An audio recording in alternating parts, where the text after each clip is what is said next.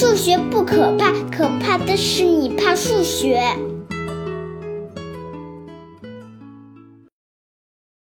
大家好，我是大老李。今天的节目线索来自一位署名牙科医生王本才的听众。他在电子邮件里跟我说，他对历史上一道著名的数学题——科克曼女生散步问题进行了一些扩展研究，而且有了一些新的猜想，让我看看。我以前知道有这么一个问题，但从没深入研究过。这次我就研究了一下特克曼女生散步问题。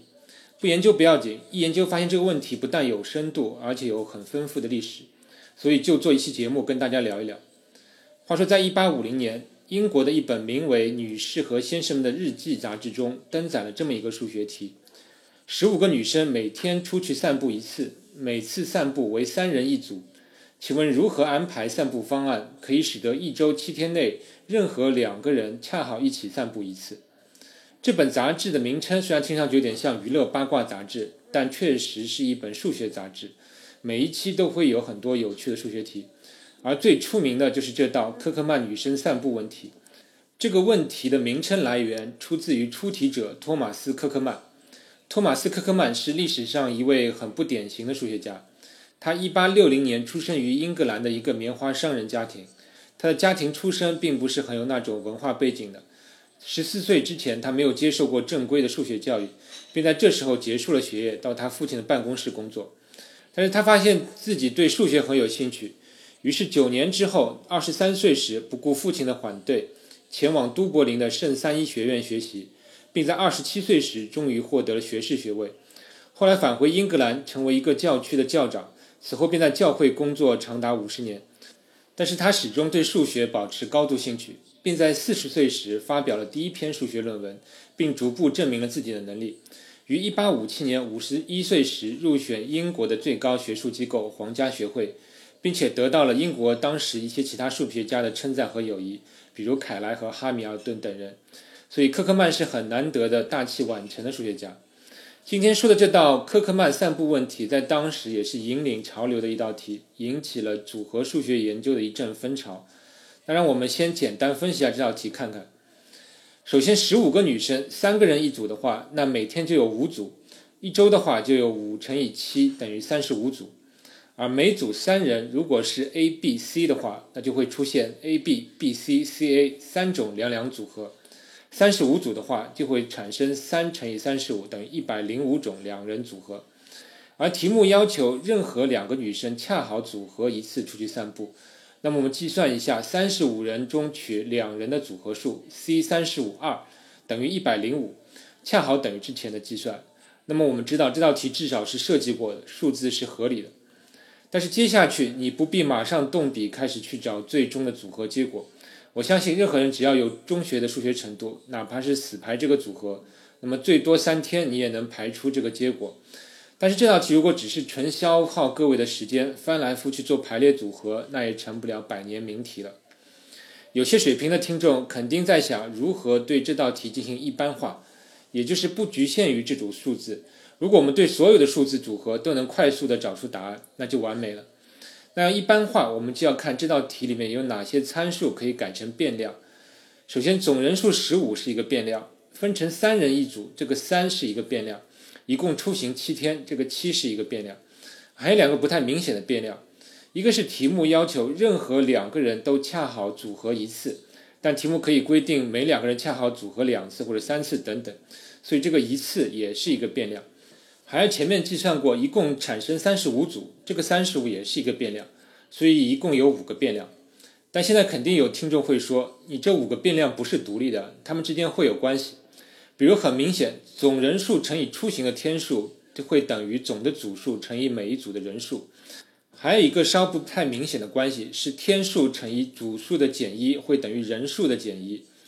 那既然五个数里面有两个等式关系，那就说明确定其中三个可以计算出另外两个。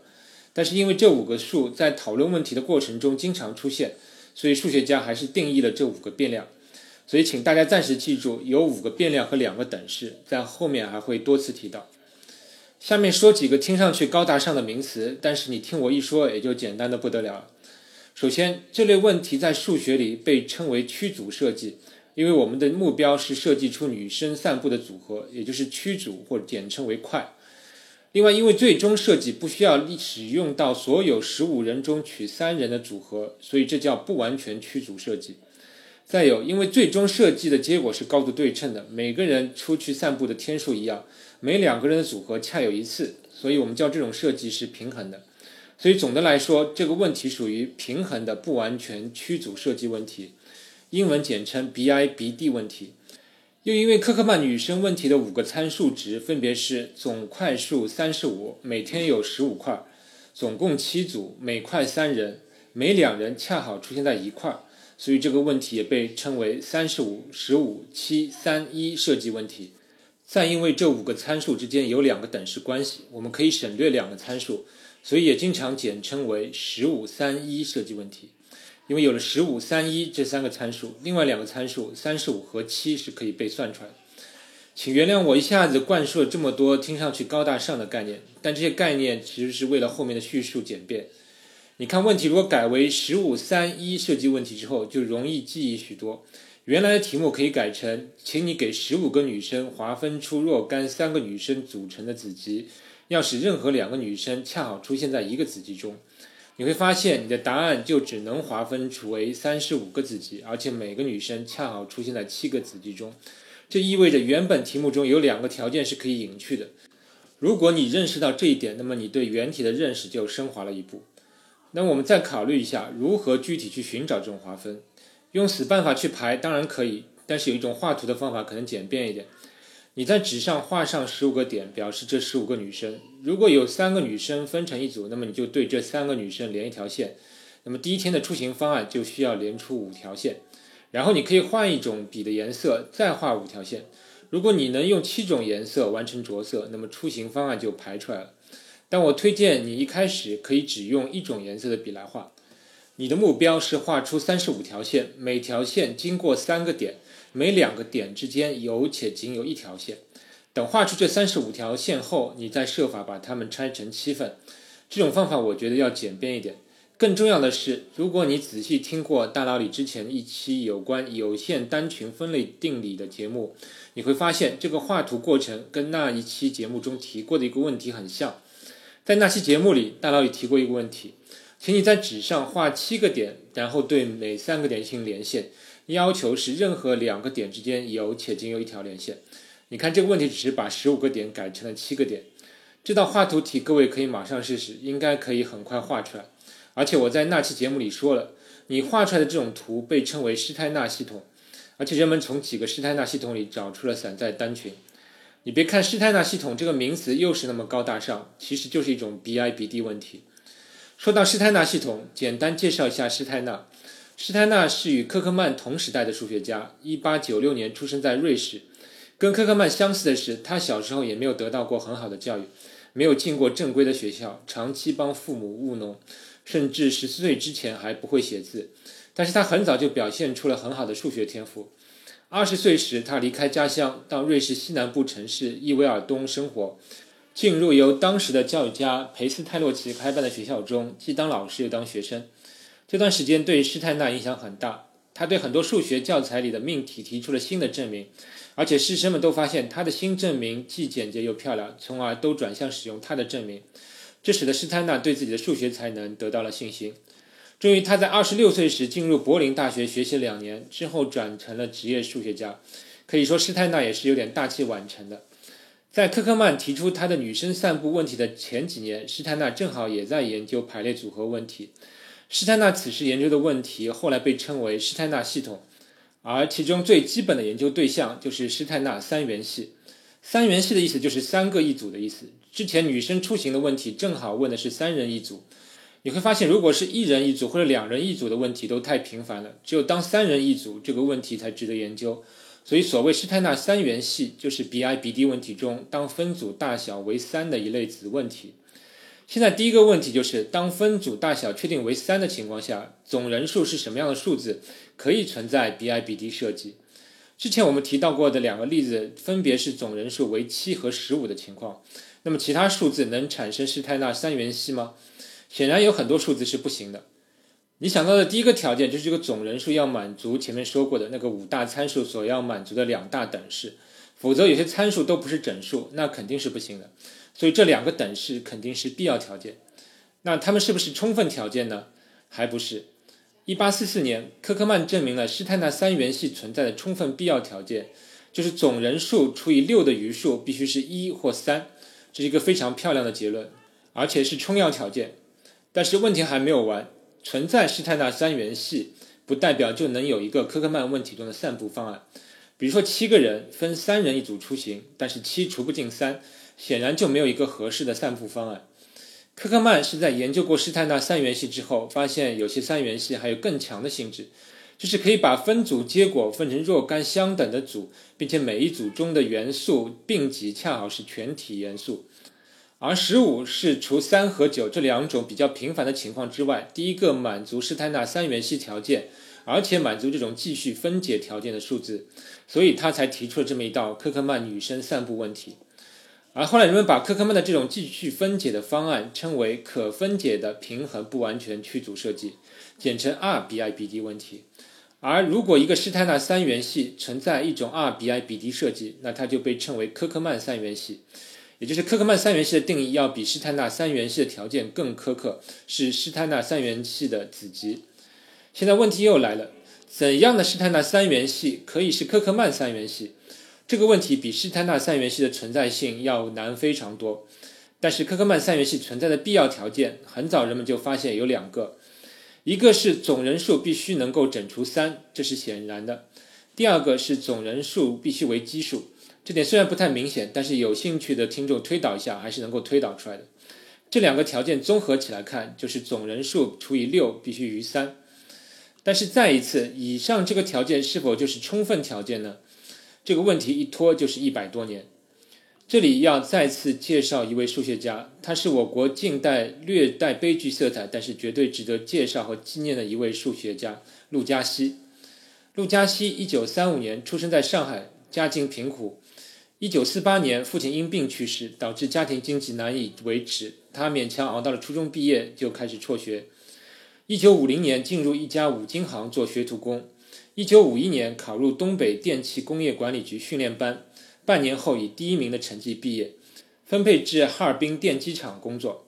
一九五七年，二十二岁的他自学考入东北师范大学物理系，看到一本孙泽莹所著《数论方法趣引》，被深深吸引，特别是其中的科克曼女生散步问题，改变了他人生道路。他曾说：“物理是我的最爱，数学则是我的娱乐。”一九六一年，陆嘉熙认为他证明了科克曼三元系存在的充分必要条件，就是之前提到的人数除以六余三这个条件。他写了一篇题为《科克曼和施泰纳系的制作方法》的论文，寄给了中科院数学研究所。但也许是他的论文内容太先进了，中科院研究所过了两年才给予答复，建议他修改后重新投稿其他单位。陆嘉熙对自己的证明是充满信心的，于是1963年和1965年，他两次重写他的论文，发给了《数学通报》和《数学学报》两本刊物，但都杳无音讯。到1966年，由于众所周知的原因，中国的所有科学研究都陷于停滞。六年后，1972年，陆嘉熙结婚，育有一女，让他的生活有了点色彩。又过了七年。一九七九年，陆嘉熙借到了两本一九七四年和一九七五年出版的国外组合数学权威刊物《组合论》杂志，发现国外有人已经在一九七年和一九七五年分别解决了科克曼三元系存在性的充要条件，以及推广到 n 元组的情况。这对陆嘉熙的打击太大了，因为即使从一九七年开始算，这也比他的发现晚了七到十年。但是陆嘉熙并不灰心。他在国外研究者的基础上进一步拓展了问题，并取得了突破。于是他直接写了篇英文论文，寄给了美国的这本《组合论》杂志。一九八一年，他又寄了三篇论文给《组合论》，并得到了出版。这些论文都得到了国外同行的高度评价。加拿大多伦多大学教授门德尔逊说：“这是二十多年来组合设计中的最重大成就之一。”多伦多大学校长还邀请陆嘉熙到多伦多大学任职。而此时，陆嘉熙还只是包头一所中学的物理老师。经过国外同行认可之后，陆嘉熙终于也被中国学术界认可。一九八三年十月，他成为唯一被特邀的中学教师，参加了在武汉举行的第四届中国数学年会。大会充分肯定了他的成就，表彰他勇攀数学高分的精神。会议结束后，为了返校上课，陆嘉熙旋即返回包头家中。回家后就兴奋地对妻子说：“这次可见过大世面了。”十月三十日晚饭后，和家人聊了一聊，便说：“太累了，太累了，明天再讲，早些休息吧。”积久的疲劳和长期潜伏的疾病已经远远超过了他生理所能承受的极限。当晚凌晨一时许，心脏病突发，猝然与世长辞，未曾留下一句遗言，年仅四十八岁。一九八七年，陆嘉熙被追授了国家自然科学奖一等奖。陆嘉熙的身世让人唏嘘长叹，我们只能思考如何不让这种悲剧重演。那我们再回到科克曼三元系的存在性问题。前面提到了科克曼三元系存在的充分必要条件就是人数除以六余三。接下来你可能还会想四元系和五元系等等的存在性问题，我可以简单汇报一下。长期以来，对是否存在无穷多个施泰纳四元和五元系一直都不能解决，但是二零一四年 Peter Kivish 的一篇论文中给出了一个积极的答案。而是否存在六级以上的非平凡的施泰纳系统，更是驱组设计问题中长期未解决的难题。施泰纳系已经那么难，那么一般的科克曼系的问题就更不用提了。最后再看看这位王本才听众邮件里提出的问题，他问的是：如果有 n 平方个男生按 n 个人一组出去散步，能否构造出如科克曼女生问题中的散步方案？那么我们就用今天节目中学到过的一些知识来简单分析一下这个问题。首先，我们能想到的就是检验一下这两个参数的合理性。有 n 平方个学生，n 个人一组，那么一天里就有 n 组。那需要走多少天呢？对某个学生来说，他出去散步一次，他可以认识 n 减一个其他学生。那么 n 加一天后，他可以认识 n 减一乘以 n 加一等于 n 平方减一个学生。这是如果有散步方案的话，他应该需要认识的学生数。这样我们知道散步方案需要 n 加一天。那么再检查一下 n 加一天的方案是否满足每两个学生恰好出去散步一次，这部分留给听众去验证。但是结论是合理的，所以我们知道这位听众考虑的问题中数字设定是合理的。数字设定合理，那么我们就可以考虑一下怎么构造方案。如果 n 等于三，那么这个问题就是科克曼三元系的问题，而九除以六余三符合科克曼三元系存在的条件，所以我们知道九个人是肯定有散步四天的方案的。而 n 大于三之后，问题一下子很难。还好有人做了软件，把已知的可以构造的 BIBD 设计都存好了。所以我就用软件考察了一下 n 等于四到十之间的情况，发现四到九之间除了六以外，所有的 BIBD 设计都找到了。但是 R 比 I 比 D 设计，也就是科克曼散布方案的话，只有 n 等于四的情况找出来了。而对 n 等于十的情况，是否存在比 I 比 D 设计还是未知的。而这位王本才听众也确实提到了，他认为 n 等于六的时候是无解的。他还对哪些 n 能构造出科克曼系做了猜想，但由于目前找到的 n 平方 n 一的科克曼设计过少，所以我无从对他的猜想进行评价。但总体上，他找的这组数是合理的，他也确定六是无解，说明他是有一定研究的。我觉得现在可以考虑的是设法构造出 n 等于五，也就是二十五个男生五人一组散步六天的方案。或者证明它不存在，这将是一个新的发现。当然，十以内除了六都可以进行尝试。我非常感谢这位听众给我发来的这份邮件，让我了解了科克曼女生散步问题。这个问题可以用出乎意料、别有洞天来形容。说出乎意料，是因为它表面上是一道平淡无奇的排列组合题，但是深入挖掘下去，内容竟是如此博大精深，完全出乎意料。可以说，我这期节目是我比较长的节目了，但是我节目里说的内容大概只有我阅读材料的十分之一。说别有洞天，是因为这个问题牵涉的方面很广，比如欧拉方、矩阵、仿射几何、数域、群等等，这些只能留给有兴趣的听众去研究了。另外，这道题牵涉的三位数学家都有点自学成才、大器晚成之感。陆嘉熙的个人历史悲剧值得我们思考，如何使其不再重演。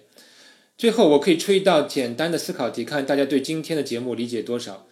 请你考虑一下：有二十一个女生，分别按照三人和七人分组，仅从数值上分析，能否找出 BIBD 设计？进一步，能否找出科克曼散步设计？好了，今天节目到这儿，让我们下期再见。